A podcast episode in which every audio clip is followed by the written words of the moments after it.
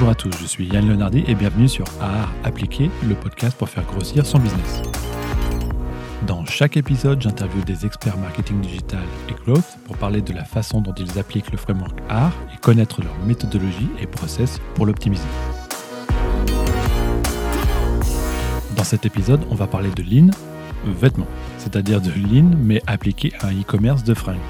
On va parler aussi de l'importance d'être cohérent et jusqu'au boutiste dans les moindres aspects de la communication de l'expérience utilisateur, d'être sincère et transparent pour créer la confiance avec le client, mais surtout de retour d'expérience sur les différentes étapes du framework A et des coulisses du développement de la marque Asphalt.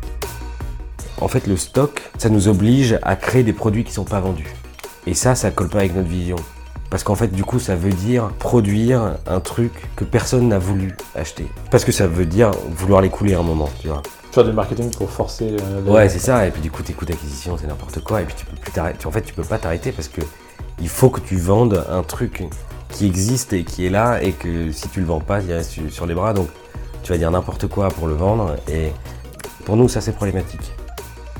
Rodolphe Gardy est le CMO de Asphalt, une marque de vêtements pour hommes avec un modèle très innovant, en mode Kickstarter perpétuel à chaque nouvel article, mais c'est aussi un marketeur qui a fait le choix de mettre de côté les petits tricks pour se concentrer sur les choses qui apportent le plus de valeur à ses yeux, c'est-à-dire délivrer l'expérience la plus différenciante sur le marché, créer la connexion la plus forte avec la clientèle, et fournir le meilleur produit possible en s'assurant que celui-ci est réellement désiré. Avec cet épisode, vous en saurez davantage sur les coulisses du succès d'Asphalt et vous pourrez entrevoir en quoi ces choix forts influencent directement les performances du framework art. Asphalt et le Lean e-commerce, on en parle tout de suite, c'est parti. Alors, bonjour Rodolphe Gardy. Bonjour. Nous sommes dans les locaux d'Asphalt, dont tu es le CMO, donc merci de m'accueillir. Merci à toi. Euh, alors déjà, je voulais dire que j'adore le quartier. Je viens souvent parce que c'est le quartier des restos euh, japonais, évidemment. Tout à fait. On est rue Sainte-Anne. Donc vous devez vous régaler. J'ai vu que vous étiez en face de la boulangerie Aki. C'est vrai. Et euh, genre, je voulais commencer par une question hyper importante, je pense. C'est quoi ton resto préféré dans le quartier? Eh ben alors moi je suis super nul en termes de restaurant. Mon resto préféré c'est ensuite, donc pas du tout japonais. Ils font des salades qui sont excellentes, mais, euh, mais euh, j'adore en plus la, la- la bouffe japonaise, mais il y a toujours de la queue, donc j'ai, j'ai pour principe de ne jamais faire la queue pour aller dans un restaurant. Bon, Vraiment le principe de merde. Bah, j'avoue que celui que je préfère, moi, il s'appelle Hokkaido. Ouais. Il y a les, euh, les yakudon à 9 euros, là, Tout à qui fait. sont mortels, et il faut faire tout le temps la queue. Ouais. Ceci étant dit, donc Asphalt est une marque de vêtements pour hommes qui propose un modèle innovant, puisque chaque article est fabriqué en concertation avec la clientèle et vendu en précommande. Une sorte de Kickstarter perpétuel pour chaque vêtement. Quoi. Tout à fait. Alors pour la petite histoire, euh, sans vous connaître, j'avais étudié un petit peu le modèle et j'en avais fait une vidéo sur ma chaîne YouTube qui s'appelle euh, donc Marketing de Asphalt, où je parle du modèle différenciant, mais aussi de votre façon de communiquer, qui est elle aussi très différenciante, et votre façon de vendre inédite, mais en cohérence totale avec une stratégie globale, euh, on va dire jusqu'au boutiste. J'ai même vu que c'est jusqu'à ton profil LinkedIn perso qu'il y avait écrit euh, Asphalt est la marque de prêt-à-porter pour hommes, en gros. Asphalt est la marque de prêt-à-porter pour hommes. Ah, Le la est en majuscule. Effectivement, c'est jusqu'au boutiste. D'accord, donc tu as, eu, tu cette vidéo et tu m'as envoyé un petit message pour me féliciter. Du coup, l'occasion était trop belle de te proposer d'en parler ensemble et d'enregistrer un podcast par la même occasion. Donc merci d'avoir accepté de pousser l'analyse avec moi pour voir où j'avais bon, où j'avais faux et nous dévoiler un peu plus les coulisses d'Asphalt. Alors puisqu'on est dans le podcast Art appliqué, ma première question est la suivante. Euh, quand as-tu entendu parler pour la première fois du framework Art? Eh ben, il y, a- il y a deux manières dont j'en ai entendu parler. La seconde, vraiment, c'est quand euh, j'ai vu la vidéo euh, sur YouTube du framework art euh, expliqué comme tel, avec donc Dave McClure avec voilà, son tableau là exactement. Ah, Et quand ils n'arrêtent pas de, de hurler, ouais. avec le- le- la qualité de son qui est absolument euh, odieuse. Mais en fait, j'avais déjà ce framework en tête plus tôt.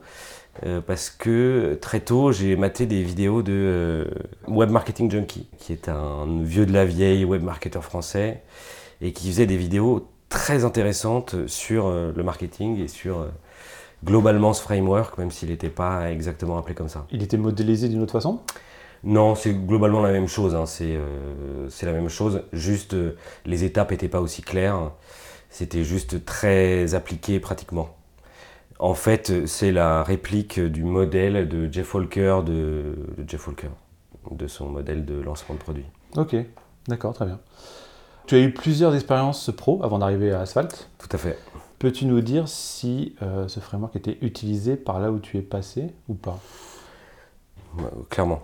À chaque euh, expérience pro, j'en ai, j'ai essayé de, de l'appliquer. euh, au début sans le connaître comme tel, et après, effectivement, en identifiant bien chaque étape.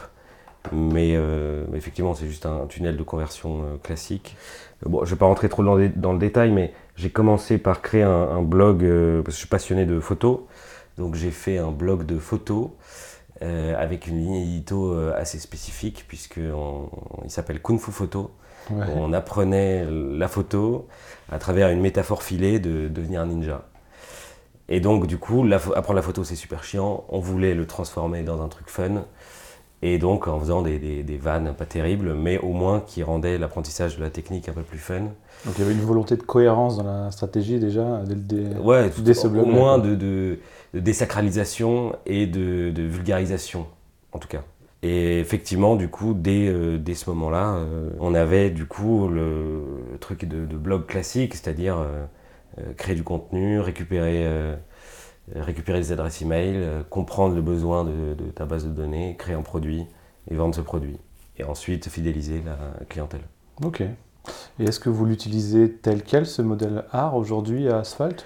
Ou vous Il n'est pas du tout modélisé tel quel. Non. On, on en a conscience, on a toutes les étapes en tête et on a des, des pistes d'amélioration pour chaque étape, mais on n'a pas euh, vois, un tableau Excel avec euh, le funnel. euh, vraiment, on, on essaie d'améliorer les choses petit à petit.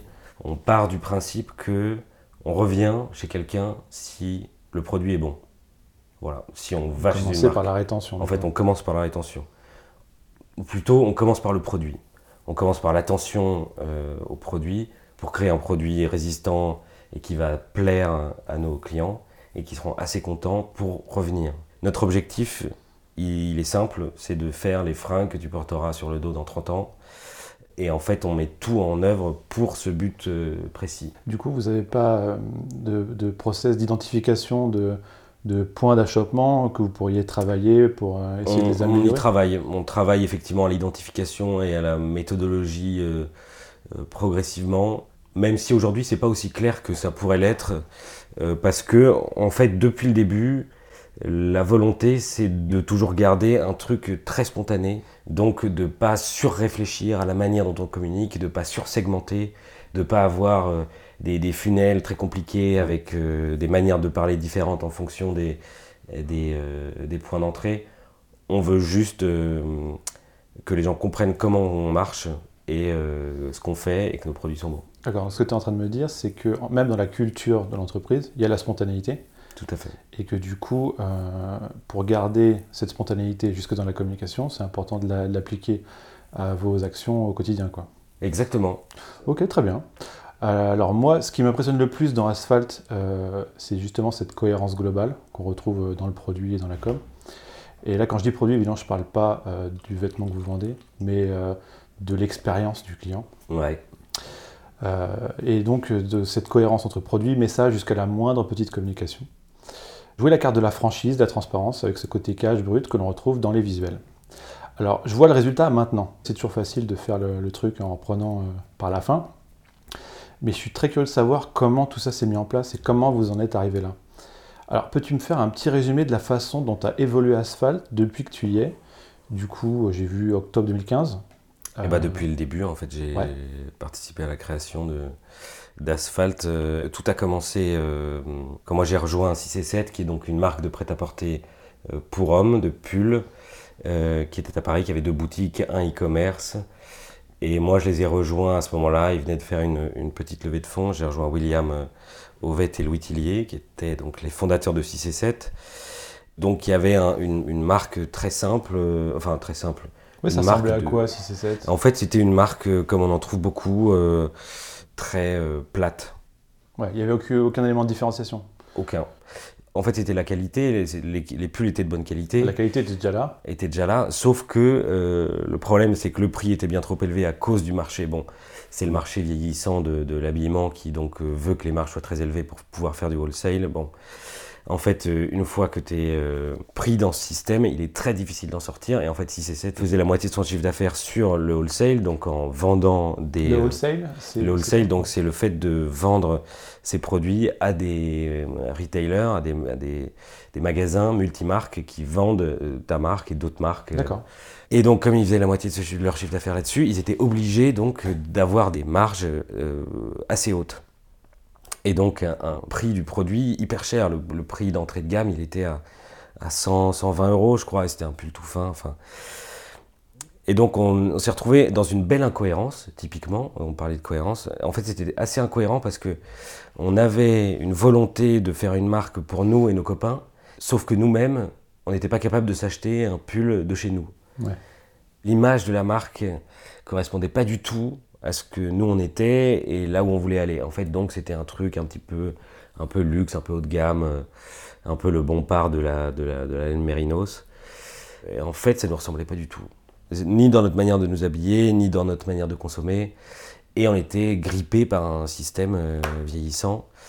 Et donc, à ce moment-là, on a tout repris à zéro. Et à partir de cette page blanche, donc on s'est dit, chez quelle marque on aimerait acheter. Donc en fait, on a en quelque sorte créé la marque qu'on ne trouvait pas et qu'on aurait voulu voir sur le marché. Et quel a été le premier élément de différenciation auquel vous avez pensé? Le rapport qualité-prix, il y a des basiques sur le marché qui coûtent relativement pas trop cher. Tu vois, un bon pull Saint-James, c'est 100 balles. Et nous, on voulait se situer à peu près sur ce standard qualité-prix. Euh, ça, c'était le premier élément de différenciation. Donc d'abord, vous avez pris vos potes comme audience cible. Vous avez dit, voilà, il faut un produit pour fitter avec cette audience cible. Voilà.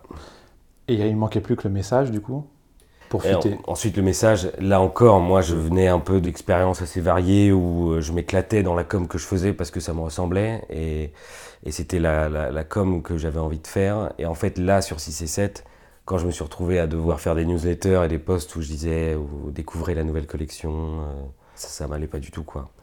Et ça n'allait pas du tout non plus à William euh, et à- au reste de l'équipe où en fait on était en décalage dans notre manière d'être, de penser, de parler avec la communication qu'on avait. Et donc on s'est dit, cette fois on va se lâcher et on va être exactement comme on veut être pour que nous on puisse se marrer et pour faire marrer nos potes et pour vendre de manière sympa un produit super cool à un prix correct à nos potes et à qui voudra derrière suivre. Cette cohérence, elle vient de la sincérité. Alors comment tu as fait pour tester alors? Et ben, euh, on n'a pas trop testé. Donc Si, en fait, on a, on a beaucoup écrit en fait pendant euh, neuf mois. On a, on a affiné la ligne édito.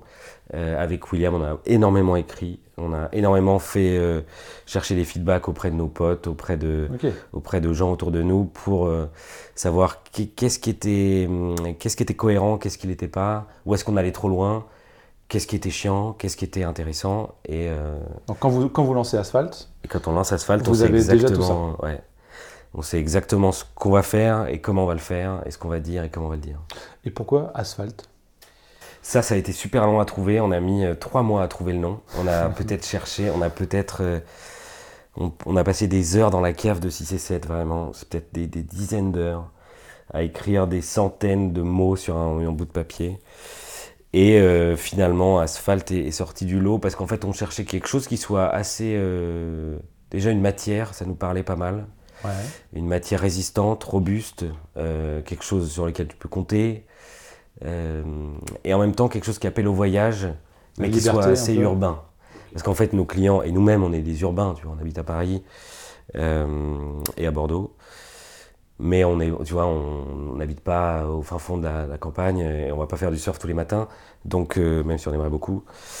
Euh, on est des urbains, donc, euh, donc ça, ça nous paraissait important de garder ce côté euh, citadin et en même temps de faire rêver, donc évidemment, euh, à travers toute cette, euh, toute cette image de, de road trip, moto, grosse. Enfin, Et du coup, c'était Ouais, le, choix de l'archétype d'homme à l'ancienne, mais élégant, avec les modèles comme Sean Connery et tout ça. Ouais. C'était c'est dans cet esprit-là de faire rêver? Tout à fait, tout à fait. Évidemment, on- toutes les marques en ce moment. et c'est effectivement, c'est un petit peu dans ce délire-là qu'on voulait, qu'on voulait aller. Et aussi parce que très, très vite, euh, En fait, avant d'avoir choisi euh, le nom de la marque Asphalt, on avait choisi euh, le mannequin Stéphane, Ah oui. euh, Le notre fameux. fameux. mannequin que quand on l'a vu, il nous a tapé dans l'œil. On s'est dit c'est lui qu'on veut.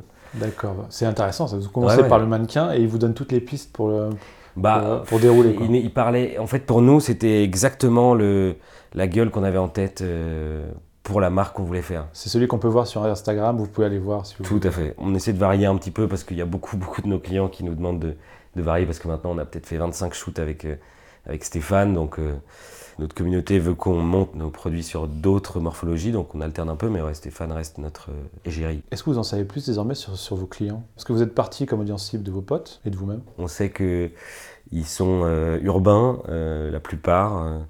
ils habitent dans les grandes villes de France. On a 10% de, de clients à l'étranger, qui sont des Français qui habitent à l'étranger. On sait que voilà, ils ont entre 25 et 45 ans.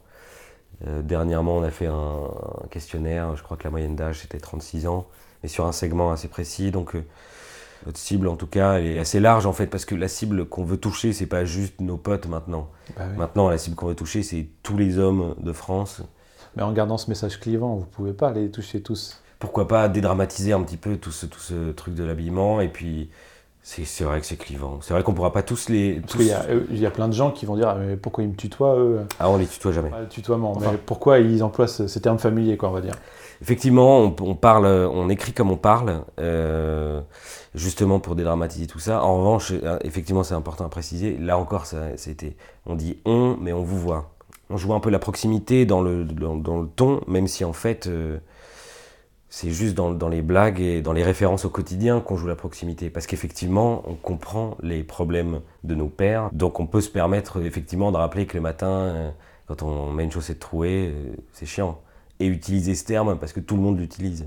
Donc effectivement, pour répondre à ta question, notre cible, c'est tous les hommes. On n'arrivera peut-être pas à tous les avoir parce que peut-être qu'ils vont pas tous apprécier notre, notre ton et notre communication, mais notre but et la valeur ajoutée d'Asphalt, et et c'est pas la communication, c'est le produit.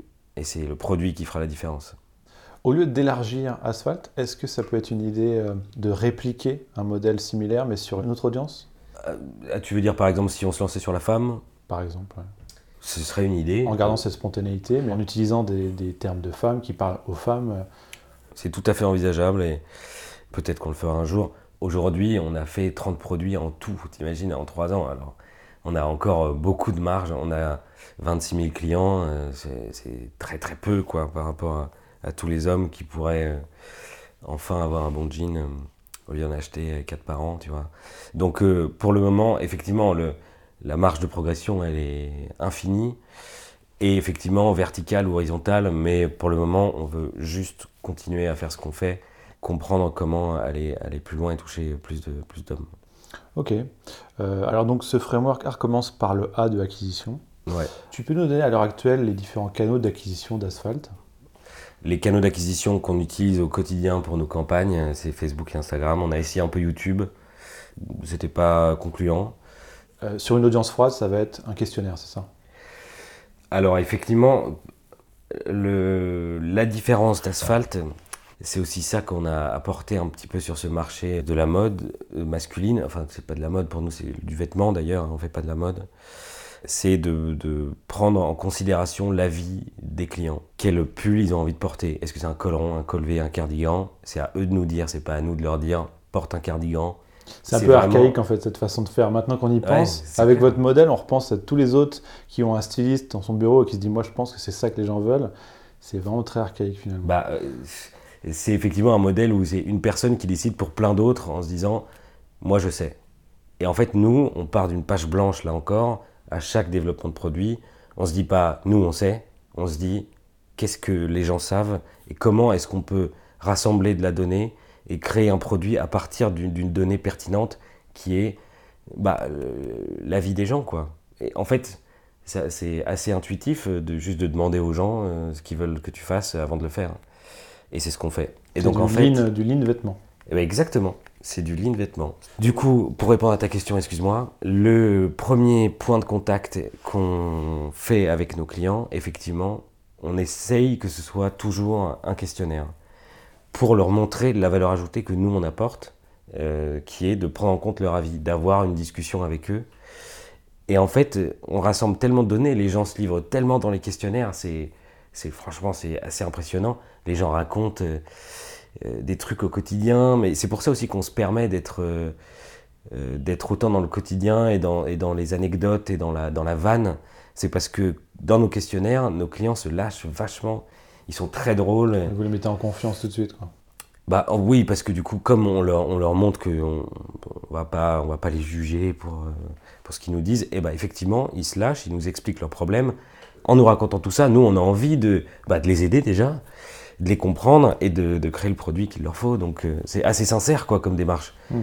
Et d'avoir ce premier point de contact avec la marque qui est, bah, donne-nous ton avis, on t'écoute, et qu'ensuite on, t'explique. euh, Donc ensuite le deuxième point de contact, on, on- là je passe du coup de la- l'activation, mais le deuxième point de contact c'est on t'a écouté en fait. On- enfin voilà le portrait robot du produit dont vous nous avez parlé. Vous avez été 5000 à nous dire à peu près les mêmes trucs. Et donc voilà les quatre gros problèmes que vous nous avez ressortis. La coupe euh, c'est YOLO, euh, la braguette se, se pète tout le temps, euh, il y a des trous qui se forment au niveau de, de l'entrejambe. Et voilà comment nous on a réfléchi le produit à partir de vos problèmes. Et il y a des déçus des fois? Bah ouais parce que ça dépend évidemment. un- Qu'est-ce que vous faites pour les déçus quand, quand ils vous disent non, moi je voulais trois poches Ah bah, et bah, on leur dit désolé. C'est... Au début, c'est marrant parce que maintenant, les clients ont compris et, euh, et ils se plient un petit peu. Enfin, ils se plient pas, et ils, après, ils achètent pas quand ça leur plaît pas. Mais au début, il y en avait qui étaient super vénères, quoi, quand on leur disait. euh, en fait, on va faire une coupe plutôt euh, ajustée plutôt que droite. Et les mecs disaient, ils pétaient des plombs parce que ils avaient l'impression qu'on allait leur faire le truc sur mesure. Et évidemment, il faut qu'on trouve des compromis entre Oui, tous les problèmes des, des 5000 personnes qui nous ont parlé de leur jean. Alors du coup, Facebook Ads, Instagram, Facebook, un questionnaire. C'est ludique, forcément, donc tout, tout de suite on peut se plier au jeu. C'est un jeu gratuit, donc pourquoi pas jouer. Tout à fait. Euh, et puis à la fin, vous demandez un email. Donc principe de cohérence, une fois qu'on a fait tout le questionnaire, bah, pourquoi on lâcherait pas notre email quoi? Normal quoi. Euh, comment vous êtes arrivé à ce résultat de, de questionnaire avec demande d'email? C'est pensé euh, en amont ou pas? Euh, nous, on, on fait pas trop de, de tricks. C'est-à-dire qu'on n'essaie pas de, de faire des, des petits hacks comme ça. Et qui- pourtant, euh, d'un point de vue extérieur, ça peut ressembler à ça. Bah, effectivement, mais en fait, euh, on avait un autre outil que Typeform avant qui s'appelait Visir, qui faisait des questionnaires euh, très bien, mais qui prenait toutes les réponses, même des gens qui laissaient pas leur adresse email.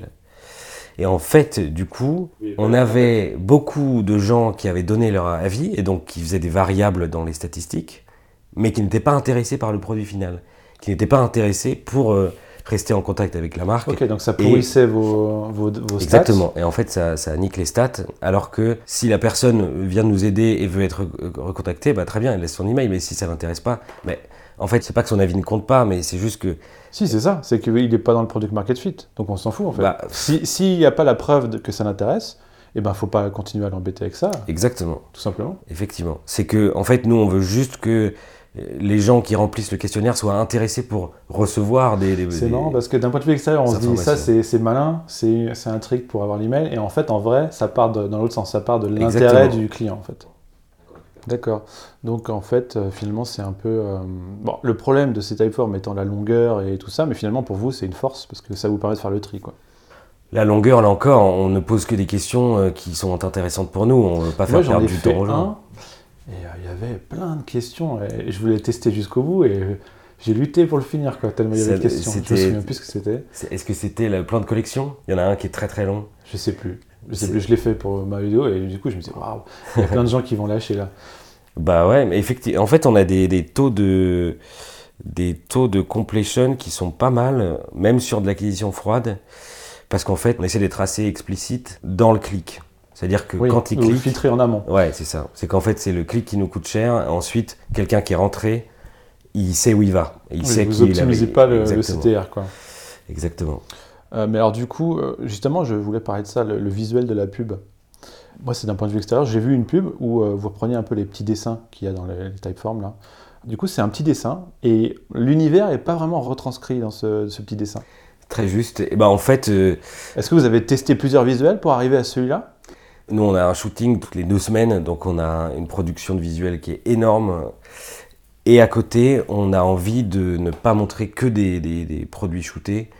Et en fait, on a une de nos deux stylistes, Damari, qui est graphiste aussi, et qui fait ces croquis qu'on trouve trop bien. Et donc, en fait, euh, comme il représente assez bien l'idée d'un vêtement, on trouve que c'est cohérent avec. L'idée de la euh, conception d'un voilà, vêtement. c'est ça. Ouais, C'est ça que vous voulez faire passer comme idée. C'est la conception. Et pas de montrer un produit fini ou, un- ou des images d'archives ou je sais pas quoi. On- là, par exemple, c'est ce qu'on fait maintenant parce qu'on trouve ça cohérent. Maintenant, on trouvera peut-être une autre idée dans deux semaines, on essaiera autre chose. et- Ok, non mais d'accord. Mais c'est pas, effectivement, c'est pas le fruit d'un de, de tas de tests hyper scientifiques. C'est vraiment un truc euh, que nous on trouvait cohérent avec euh, C'est par l'intention de- d'exprimer de, la, de la conception. Euh, Est-ce que vous avez les canaux que vous avez envie de tester, les canaux d'acquisition? On a, on a envie d'essayer d'aller euh, à notre rythme euh, sur l'acquisition, de pas faire n'importe quoi, de pas tout tester euh, et de se retrouver en fait avec zéro data sur qu'est-ce qui a marché, comment, pourquoi. Donc les prochains, le- celui qu'on aimerait vraiment essayer de bien faire marcher, c'est le referral. Ah bah on en parlait tout à l'heure, Ouais. on n'en dit pas plus. Mais du coup, pour nous, ça, c'est un canal d'acquisition qui peut avoir tout son sens chez nous, qui peut être très cohérent avec notre, Ah oui, notre stratégie. Mais on en parlera tout à l'heure. Les autres canaux d'acquisition, on, on va probablement euh, faire des tests sur, euh, sur Google. Pour le moment, on a testé, mais c'était vraiment pas terrible. On va Le essayer. SEO, euh, après c'est un peu... Le SEO, évident, hein. effectivement, le, le SEO, on est super nul. On a fait, c'est marrant parce que là encore, euh, on n'a fait aucun effort de SEO sur notre site et pourtant, on a un beau trafic, euh, enfin, on a un trafic correct. On fait relativement peu de contenu, euh, mais on fait des fiches produits très très longues et très détaillées avec énormément de détails et tout. Google aime bien. Et ben, on se retrouve avec euh, pas mal de trafic euh, naturel, de nouveaux visiteurs de trafic naturel qui est. qui À part des recherches directes, vous êtes sur quel mot-clé? Bah, en fait, sur des mots-clés de produits, par exemple Chino, Chino Homme, Ah. Boots Homme, ou des trucs comme ça, on, sort, on, sort- on sort pas mal. D'accord. Alors, deuxième étape du framework R, l'activation. Habituellement, pour un e-commerce classique, en fait, on prend l'ajout au panier comme métrique d'activation. Euh, mais là, du coup, c'est pas du tout la même chose. Alors, est-ce que vous avez identifié une sorte de aha moment? Le moment où le client potentiel comprend la valeur ajoutée du produit Euh, donc ouais, l'activation, elle se passe par, euh, le- pour utiliser des termes marketing, le réchauffement du lead. Ouais. Où en fait, chez nous, ça veut dire expliquer ce qu'on fait et qui on est. Donc, Et dans la newsletter, une fois que j'ai donné mon email. Exactement. Quand tu as laissé ton email, tu reçois un questionnaire qui est euh, hyper long. On te dit euh, aide-nous à créer la collection. Et donc là, on a une cinquantaine, on a 52 euh, références de produits. On leur dit lequel t'achètes? Alors, attends, j'ai déjà rempli, j'ai déjà fait un questionnaire. ouais. J'ai donné mon email, Ouais. je reçois des, donc des newsletters, et là, on me redemande un, de Ouais, participer à un nouveau questionnaire. Exactement. On dit, alors chez nous, il faut nous dire beaucoup de choses. C'est vraiment dans l'interaction. Et on veut que les personnes qui sont chez nous sachent qu'on va leur demander beaucoup de choses et qu'en échange, on va leur fournir un produit et un service qui va correspondre à leurs attentes. Et du coup, évidemment, on a besoin de savoir énormément de choses. Et le premier truc qu'on doit savoir, c'est quel produit les intéresse. Et quel produit ne les intéresse pas. Donc le premier questionnaire, une fois qu'ils ont répondu à un questionnaire du produit qui est en cours de développement, on leur envoie un questionnaire sur OK, tu as répondu à un produit. Maintenant, on va passer aux choses sérieuses. Quels sont, dans tout cet éventail de produits, les produits qui t'intéressent? Sur une échelle de 0 à 10, dis-nous 0, j'achète pas, 10, j'achète, tel prix, tel produit à tel prix, qu'est-ce que t'en penses? Et donc là, il y a des croquis, donc tu cliques, euh, ça c'est très très long. Le temps moyen pour remplir cet im- ce, ce questionnaire, c'est c'est 17 minutes, je crois, un truc comme ça. et le, et le, le- le completion rate, donc le, gens qui, le, pourcentage de gens qui arrivent jusqu'à la fin, et je sais pas, de 82%, c'est Ah, énorme. c'est ouf, ouais. Pour un truc à 17 minutes. ouais. Ouais, parce que, C'est vrai que le filtre en amont a été bien fait. Ouais, bah, du coup, en fait, c'est des gens qui sont vraiment là pour euh, donner leur avis et qui, qui comprennent en fait que c'est eux qui établissent le plan de collection. Du coup, ils nous disent Moi, un t-shirt, ça m'intéresse, un sac 48 heures, ça m'intéresse pas du tout. Euh, et donc, à la fin, on sait quel est le potentiel de chaque produit, ce qui nous permet ensuite d'établir les plans de collection pour après. D'accord, mais du coup, c'est quand même euh, accessoire, parce que je peux très bien ne pas répondre à ce, ce questionnaire, et on va quand même revenir vers moi avec le questionnaire que j'avais rempli à la base, Tout à fait. sur le produit dont, dont je parlais. Bien sûr, bien sûr. Tout ça, c'est pour avoir une vision d'ensemble de qu'est-ce que veut notre communauté. Ok, très bien. Donc, on va parler maintenant de la rétention. Mais je crois que je connais un peu ta réponse déjà, mais je vais quand même te la poser. Euh, que ce soit dans Asphalt ou dans tes autres expériences, quelles sont pour toi les clés de la rétention? Effectivement, euh, ma réponse, elle est évidente, hein, mais c'est le produit. Si tu as un produit pourri, euh, tu as une attention pourrie. Si tu as un super produit, eh ben, les gens reviennent. C'est vraiment le point central de, de tout business, c'est ton produit.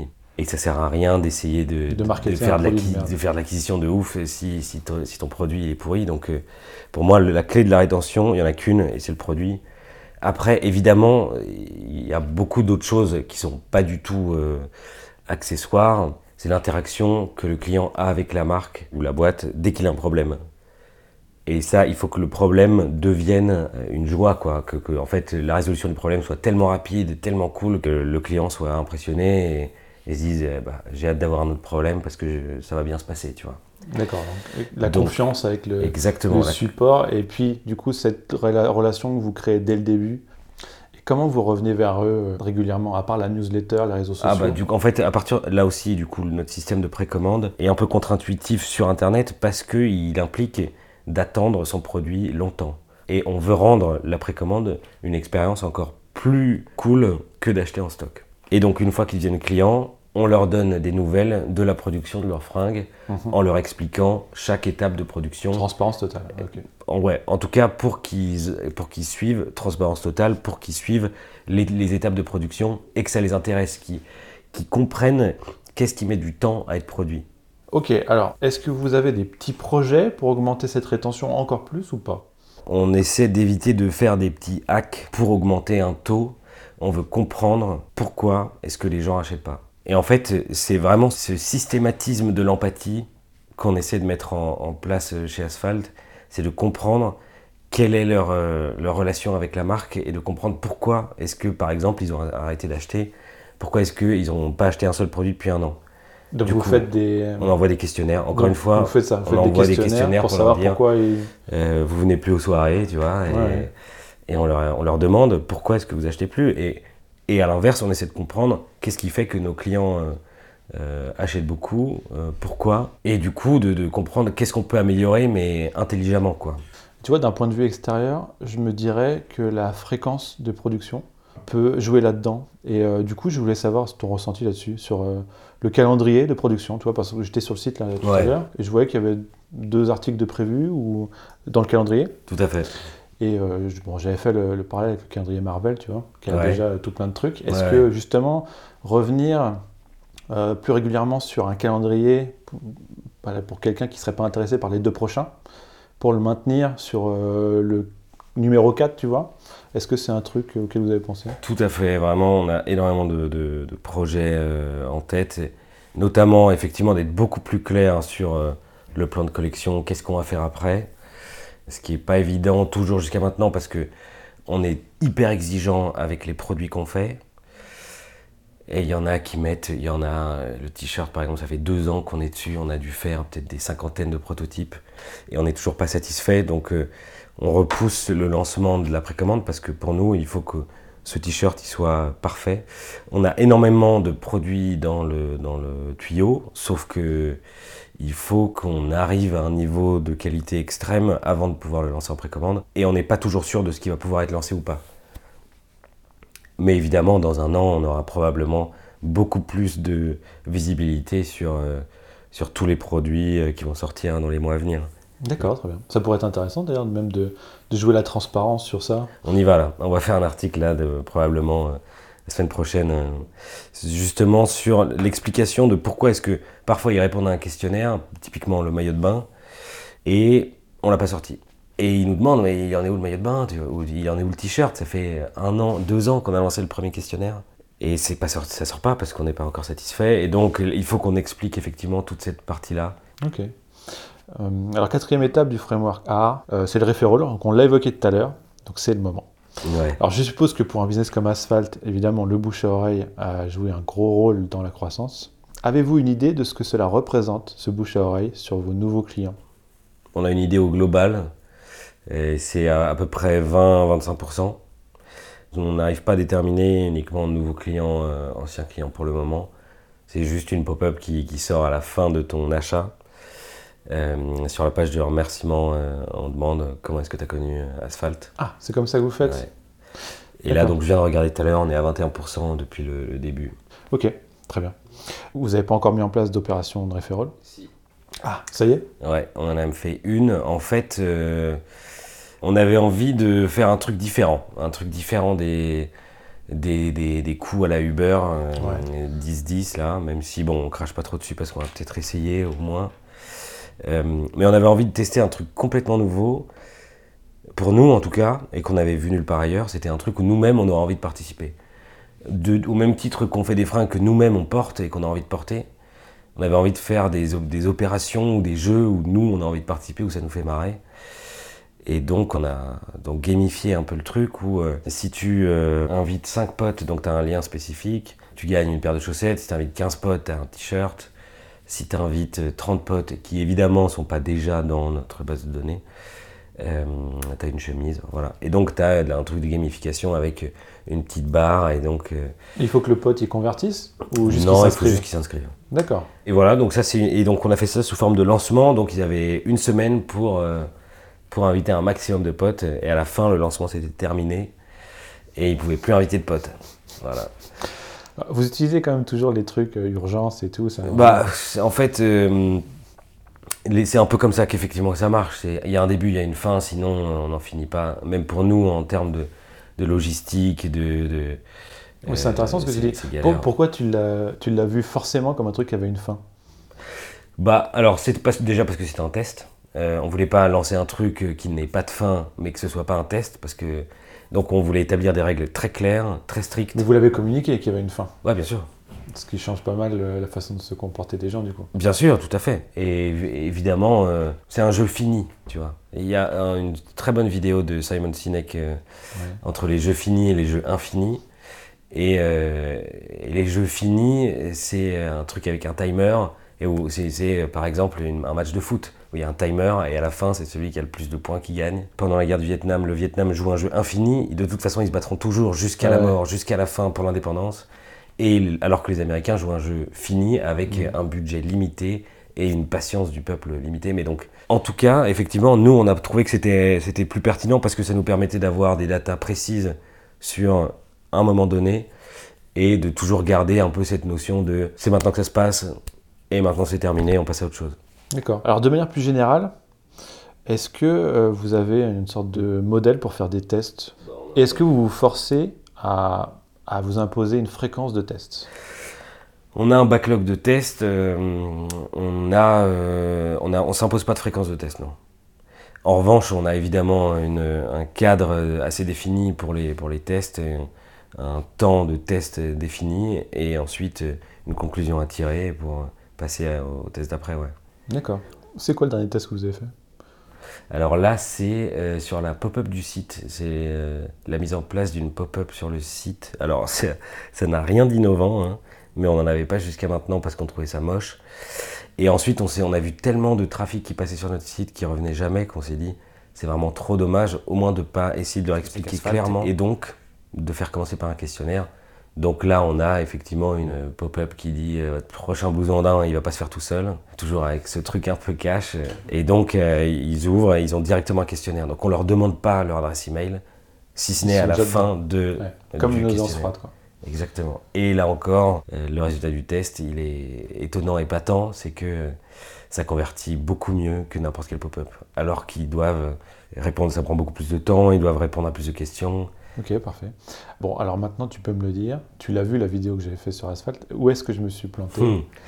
Alors, sur un truc tout con, mais en fait, c'est normal que tu sois planté, euh, c'est parce qu'en fait, sur notre site, quand il n'y a rien en précommande et ça arrive, quand il n'y a rien du tout à acheter sur le site, il y a une partie en stock, il y a une partie en production et une partie en développement, donc tout ce qui est questionnaire. Et en fait, c'est juste dans la, dans la chronologie. Ce qui se passe, c'est qu'on envoie d'abord un questionnaire. Donc, la partie en développement est la première du, du funnel. Les gens répondent au questionnaire. Une fois qu'on a toutes les réponses au questionnaire, on passe le produit en précommande. Enfin, on fait donc du teasing principalement sur les réseaux sociaux euh, de notre produit. Une fois qu'on a fait le teasing, on envoie en précommande. Donc là, il y a une quatrième catégorie qui n'était pas là quand euh, tu as fait ta vidéo. Une fois que le produit, la période de précommande est terminée, il passe en production. Où là, donc, c'est tout le moment où les gens qui l'ont précommandé l'attendent. Et les gens qui l'ont pas précommandé, qui le découvrent, peuvent s'inscrire pour recevoir un mail, pour être alertés quand on mettra un peu de stock. Évidemment, on doit faire un peu de stock pour pouvoir échanger les tailles plus facilement. D'accord. Donc en fait, euh, si on faisait pas de stock et qu'on commandait que ce qui a été commandé, il y aurait beaucoup de gens qui voudraient changer une taille et qui pourraient pas. Vous n'êtes pas tenté des fois de faire encore un peu plus de stock? Si on l'a été, Alors ça casse un peu le concept, hein, mais Bah, En fait, pas tant, parce que pour nous, on s'est dit, on donne notre vie sur un produit, le produit plaît à nos clients, donc pourquoi pas euh, lancer un peu plus de production, quoi, et ensuite l'avoir en stock. Le problème, c'est quand tu mets le doigt dans l'engrenage, enfin pour notre business model, Ouais. qui est assez précis sur la précommande et qui est complètement contre-intuitif pour un, pour un e-commerce, c'est-à-dire que tu as beaucoup de freins à l'achat, quoi. Tu vois, tu as, l'attente, tu as des frais de livraison, il y a beaucoup de freins à l'achat. Nous, on a réussi à avoir des taux de conversion qui sont hyper intéressants sur, malgré tous ces trucs-là. Et en fait, sur le stock, on a des taux qui sont moins intéressants, en fait. Bah, alors ça, c'est un peu pragmatique, mais surtout, plus théoriquement, en fait, le stock, ça nous oblige à créer des produits qui sont pas vendus. Et ça, ça colle pas avec notre vision. Parce qu'en fait, du coup, ça veut dire produire un truc que personne n'a voulu acheter. Pour nous, ça, c'est problématique. Parce que ça veut dire vouloir l'écouler un moment, tu vois. parce que je suppose que vous devez recevoir des emails des fois. Est-ce qu'il vous reste un, Tout le temps. un truc Mais donc, du coup, on leur dit inscrivez-vous sur le back in stock. Et le truc aussi, et ce qui nous différencie des autres marques de fringues, c'est que nous, on sort pas des nouvelles collections chaque année, en fait. On fait un basique, bah, il change un tout petit peu l'année prochaine. Mais Mais vous avez déjà relancé le même. Parce que du coup, j'ai dû rater un truc. Vous avez déjà relancé des produits avaient. D'accord, mais ça, j'ai raté. Vous avez... Effectivement, on fait pas que on des nouveaux produits. sur le truc si on est intéressé par un produit qui est terminé en stock. Voilà, Et il y a une, la prochaine production, on est relancé par exemple. exactement. Ok, bah, je l'avais pas vu ça. Bah parce que c'est pas clair. Et effectivement, on est en train de, de retravailler sur euh, une nouvelle euh, UX du site parce que là, effectivement, c'est pas clair. Mais même, il s'est marqué en stock, mais quand tu vas dessus, il n'y a rien qui est en stock parce qu'on a très très peu de stock, donc tout part très Ouais, vite. tu te dis qu'il y a rien, en fait. indisponible. Donc tu te dis, eh ben, je suis arrivé trop tard, et puis tu te barres. Et donc il faut qu'on on retravaille ça pour dire en fait aux gens, inscris-toi parce que Mhm. c'est bientôt disponible. C'est pas euh, out of stock. D'accord, ok, je comprends. Alors, ça a dû échapper à peu de monde euh, dans la concurrence, que le modèle était quand même très efficace.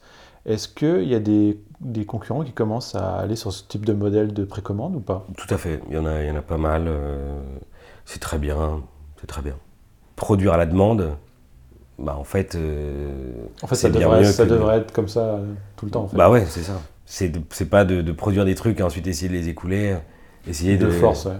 Faire du marketing pour forcer. euh, Ouais, c'est ça. Et puis du coup, tes coûts d'acquisition, c'est n'importe quoi. Et puis tu peux plus t'arrêter. En fait, tu peux pas t'arrêter parce que il faut que tu vendes un truc qui existe et qui est là et que si tu le vends pas, il reste sur- les bras. Donc tu vas dire n'importe quoi pour le vendre. Et euh, quand on dépasse les coûts d'acquisition maximum qu'on veut sur un produit, eh ben, on coupe euh, l'acquisition et c'est tout. Donc on ne va produire que ça et puis c'est très bien. Si un produit euh, marchait moins en acquisition qu'un autre, pas de problème. C'est juste que les gens étaient moins attirés par ce type de produit, donc on C'est un apprentissage en plus. Quoi. Exactement. Ok, très bien. Et quelle est la suite pour toi de façon plus personnelle? Est-ce que tu as des objectifs perso avec Asphalt euh, Bah, moi, c'est- l'objectif pour le moment, il est atteint et j'espère qu'il va continuer à être atteint. C'est être en cohérence avec ce en quoi je crois, avec qui je suis et de, et de vraiment euh, et avoir l'impression d'apporter vraiment quelque chose à un marché et d'apporter vraiment de la qualité sur le dos d'autres mecs. Ça, c'est ce que j'essaie de faire. euh, Alors, je tiens à préciser pour les personnes qui écoutent le podcast que tu as une barbe. Donc, tu corresponds un petit peu euh, au, Elle est, au elle est quand même bien moins belle que celle de notre mannequin, je tiens à le préciser. Donc, euh, effectivement, quand on est en phase euh, avec ce qu'on fait, forcément, c'est toujours plus sympa. Et d'ailleurs, on est beaucoup plus performant. Euh, comment tu fais pour continuer à te former à minima sur ce qui se fait en marketing ou trucs comme ça? Je regarde beaucoup de, de vidéos, euh, je lis quelques livres, mais je lis assez peu de livres sur le marketing. Bah, en fait, il y, y a les réponses de gens qui vont dire bah voilà, j'écoute lui, lui, lui. Et des fois, je me pose la question parce que je me dis que finalement, pour vraiment euh, continuer à penser alors, out of the box, comme on dit, bah faut entretenir une sorte de curiosité. Hum, très juste. Et je me dis que pour rester un peu ouvert, finalement, tu apprends plus de choses. Alors, genre quand tu es dans la salle d'attente du dentiste, de lire le magazine de pêche qui est là, tu Mmh. vois, ça apporte plus à ton état d'esprit et, à et à ce que tu vas pouvoir produire en tant que Ouais. marketeur, plutôt que voir la dernière vidéo de Neil Patel ou un truc comme ça. C'est vrai que, en en fait, pendant un, un bon moment, euh, je regardais tous ces gars-là, là, euh, je regardais toutes les vidéos de tous les web marketeurs, euh, et j'avais l'impression d'en apprendre beaucoup, et j'en apprenais probablement beaucoup, mais il y a vraiment euh, une période de, maturation euh, des idées qui, en fait, n'arrive pas du tout tout de suite. et qui prennent beaucoup de temps à comprendre, à pouvoir être appliqués dans, dans le quotidien. Donc effectivement, je continue à regarder, mais un peu moins. J'écoute pas mal de podcasts aussi, d'autres. T'as des noms de podcasts? Bah, vraiment les classiques de chez Classique. euh, Adrien de chez Entreprendre de la mode qui fait un très très bon travail. Euh, Génération Do It Yourself. euh, Gross Makers qui est très bien. J'en écoute pas mal. Des émissions de radio aussi. J'aime beaucoup écouter des, des mecs qui ont des boulots très très différents. En fait, j'écoute assez rarement des gens qui font exactement le même métier que moi parce que on a exactement les mêmes réflexions et, et c'est dommage parce que ça m'apporte pas beaucoup, je trouve, en tout cas moins que quand. euh, Bah ouais, ça quand entretient la curiosité ont- en fait. ouais. Effectivement, c'est le même principe. ouais. Alors, est-ce qu'il y a des livres, euh, des films, euh, des personnes qui t'ont inspiré ou qui t'inspirent? Je lis beaucoup de romans. euh, John Steinbeck, vraiment incroyable, la compréhension sociologique qu'il fait de ses personnages. Et euh, à tomber par terre, on dirait que c'était chaque personnage était son meilleur pote pendant 10 ans. Et quel livre en particulier? Bah, L'Est d'Éden, c'est mon bouquin préféré. euh, si, si vous l'avez pas lu, il faut se jeter dessus. C'est une, une merveille de compréhension de, de l'humanité qui n'a pas pris une ride alors qu'il a été écrit il y a un siècle. C'est fou. Euh, non, mais puis la littérature française, un peu les livres, euh, la littérature blanche, je crois qu'on appelle ça comme ça, tous les, tous les classiques. Comme bah, moi, c'est un peu du. Mon boulot, c'est aussi du marketing. J'aime beaucoup faire des références et, et- et montrer à, à la communauté qu'on on a grandi dans les mêmes conditions.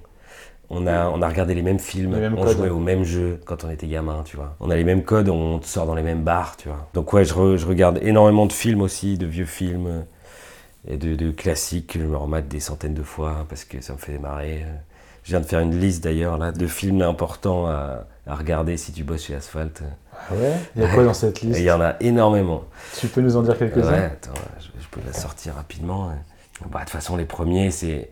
S'il y a des clients qui écoutent, ils, ils le sauront parce que. Bah, parce que je les utilise beaucoup. C'est la culture par les films. Quand Ouais, t'es employé à Asphalt, euh, t'as une liste de, bah, films regarder. effectivement, après, c'est, moi j'ai grandi comme ça, à faire des références et à me marrer avec mes frères en faisant des références de films en permanence. Donc, euh, euh, donc ouais, la classe américaine, celui-là, c'est. Ouais. Il y a au moins une référence à la classe américaine par euh, newsletter. Bon, la cité de la peur, tu vois, le dîner de con, la vérité si je mens, c'est très drôle parce que ils sont dans le secteur de la fringue, donc euh, c'est facile à réutiliser, tu vois. Bon, les bronzés fondus Skiddy Kenneck, c'est que- en fait, Mission Cléopâtre, c'est que des trucs où c'est évident, tu vois. si si t'es français et que t'aimes bien te marrer, euh, Et que t'as cette tranche d'âge à peu près. à peu près, en fait, c'est ça. Tu Il connais suffit que tu sois dans cette tranche d'âge, que tu sois français et que tu aies une télé et tu les as tous vus, ces films, et plusieurs fois. Donc, euh, et ils t'ont fait marrer parce que c'est difficile de pas se marrer quand tu les regardes. Donc, effectivement, ça, c'est des trucs qui sont, qui sont faciles pour faire le lien, tu vois. Faire un lien de. Il y a vraiment quelqu'un derrière, en fait. C'est pas un robot qui est en train de Mm. t'écrire et de te dire découvre la nouvelle collection. Il y a vraiment des personnes qui réfléchissent, qui se marrent et qui font des blagues. Et c'est pas grave de faire des blagues en parlant de fringues. Mais du coup, euh, sur vos réseaux sociaux, je trouve que c'est c'est peut-être pas assez présent du coup, les références culturelles. On en a, on- c'est marrant, on nous en a parlé dernièrement. euh, et on a embauché la personne qui nous en a parlé d'ailleurs. Ah ouais Euh, ouais, bah effectivement, c'est vrai que c'est pas, euh, c'est pas évident au premier abord. Parce que moi, avec mes clients, j'appelle ça des postes affectifs. Tout à fait. En fait, c'est quand tu essaies de toucher l'affect des gens en Créant utilisant les, mêmes ouais. codes, en créant un lien, en utilisant les mêmes codes. Et c'est une catégorie, c'est un petit dossier de postes affectifs. Et tu vois, c'est un truc qui revient, genre, je mets une fréquence, je dis, bon, bah, on va essayer de faire, euh, je sais pas, toutes les, les 6 postes ou les 7 postes, un poste affectif, tu vois. Ok. bah effectivement, euh, comme je te dis, il n'y a pas du tout de secret dans la com d'asphalte. C'est vraiment hyper spontané parce qu'on essaie de faire la com comme on a envie de la faire. On n'a pas de planning de publication et c'est une catastrophe. On publie ce qui nous fait marrer et euh, les nouvelles, euh, les nouvelles du jour, quoi. Elles sont fraîches nos nouvelles, tu vois, comme le poisson. Mais du coup, c'est très spontané et, et parfois ça passe, parfois il y a des blagues qui passent pas du tout. Mais, mais au moins, du coup, on essaye de, de, de, de- rigoler. Et parfois, on a juste tellement de choses à dire que la vanne, elle passe à la trappe parce que, parce que du coup, on a trop de choses assez spécifiques à dire. Parce qu'évidemment, la com d'asphalte, c'est pas que des vannes et du fun, c'est principalement des explications techniques sur un produit.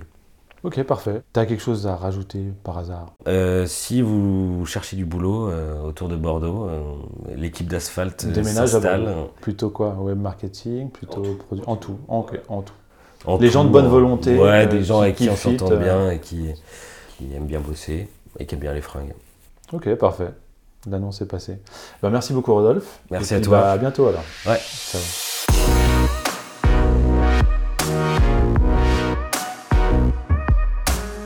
Merci d'avoir écouté cette interview. Arrivé là, l'épisode vous a intéressé, alors n'hésitez pas à prendre 10 secondes pour mettre une bonne note au podcast. Vous pouvez retrouver tous les détails de l'épisode et plein d'autres conseils marketing digital et growth sur mon blog yannleonardi.com. Je vous prépare plein de choses sympas pour la suite, alors restez à l'écoute. Ciao